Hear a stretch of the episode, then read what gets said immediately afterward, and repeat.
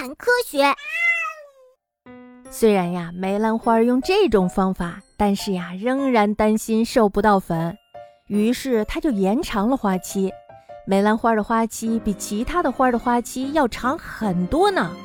如果授粉成功了，梅兰花还会结出很多的种子，一次呀就能结几万粒种子呢。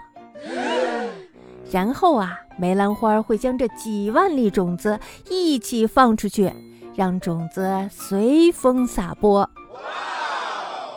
不用自己的花粉授粉的植物。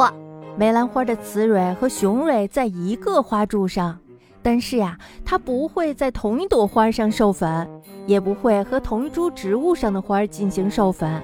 同株植物上的花相互授粉，叫做自花传粉或者自花授粉。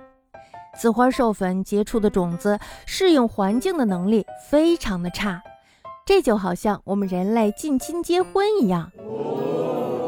所以呢，植物会尽量避免自花授粉。与自花授粉相反的，就是与其他植物的花进行授粉。